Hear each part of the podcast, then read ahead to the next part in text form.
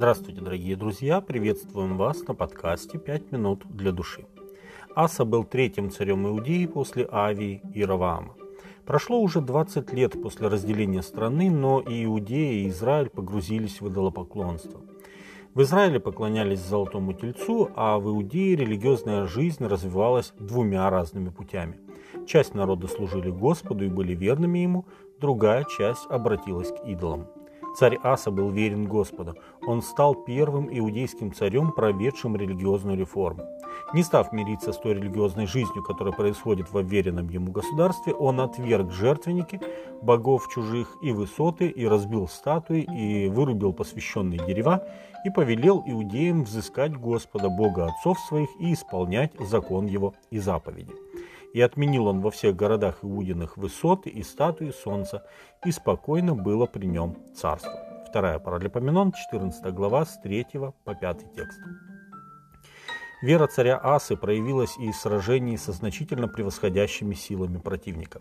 Библия говорит, что Зарай, эфиоплянин, пошел войной на Иудею с миллионным войском.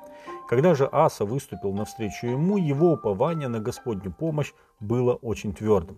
Он возвал Господу Богу своему и сказал, «Господи, не в Твоей ли силе помочь сильному или бессильному? Помоги же нам, Господи Боже наш, ибо мы на Тебя уповаем, и во имя Твое вышли мы против множества сего. Господи, Ты наш Бог, да не превозможет Тебя человек». 2 Паралипоменон, 14 глава, 11 текст. Без сомнения, тот же дух, который побудил Давида выступить против Голиафа, теперь двигал царем Асой. Господь даровал своему народу удивительную победу в тот день. 2 Паралипоменон, 14 глава, 12 текст.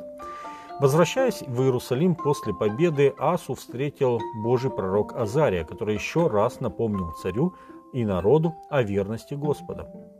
«Послушайте меня, Аса и весь Иуда и Вениамин», — сказал пророк. «Господь с вами, когда вы с ним, и если будете искать его, он будет найден вами, если же оставите его, он оставит вас». 2 Паралипоменон, 15 глава, 2 текст. Эти слова так тронули сердце царя, что он с еще большей ревностью по Боге стал очищать иудеев от идолослужения. Когда услышал Аса слова сии и пророчество пророка, то обратился и изверг мерзости языческие из всей земли Иудиной и Вениаминовой и из городов, которые он взял на горе Ефремовой и обновил жертвенник Господень, который пред притвором Господним, и собрал всего Иуду и Вениамина, и живущих с ними переселенцев от Ефрема и Манасии и Симеона. Ибо многие от Израиля перешли к нему, когда увидели, что Господь Бог его с ним, и собрались в Иерусалим в третий месяц, в пятнадцатый год царствования Асы. И вступили в завет, чтобы взыскать Господа, Бога отцов своих, от всего сердца своего и от всей души своей и клялись Господу громогласно и с восклицанием и при звуке труб и рогов. И радовались все иудеи сей клятве, потому что от всего сердца своего клялись и со всем усердием взыскали его, и он дал им найти себя, и дал им Господь покой со всех сторон. Вторая Паралипоменон, 15 глава, с 8 по 15 текст.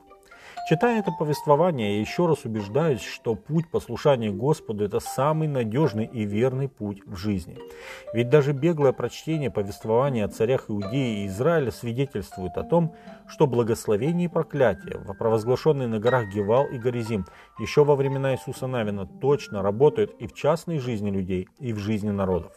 Верность Господу и Его закону ведет к благословению, миру и процветанию а противление ведет к различным проклятиям, выражающимся в страхе, нужде и болезнях. Дорогие друзья, Бог хочет, чтобы мы стали обладателями Его благословений, чтобы Его мир и радость поселились в наших сердцах, чтобы мы могли сказать, Господь дал мне покой со всех сторон. Но для этого нужно взыскать Господа всем своим сердцем. С вами были «Пять минут для души» и пастор Александр Гломоздинов.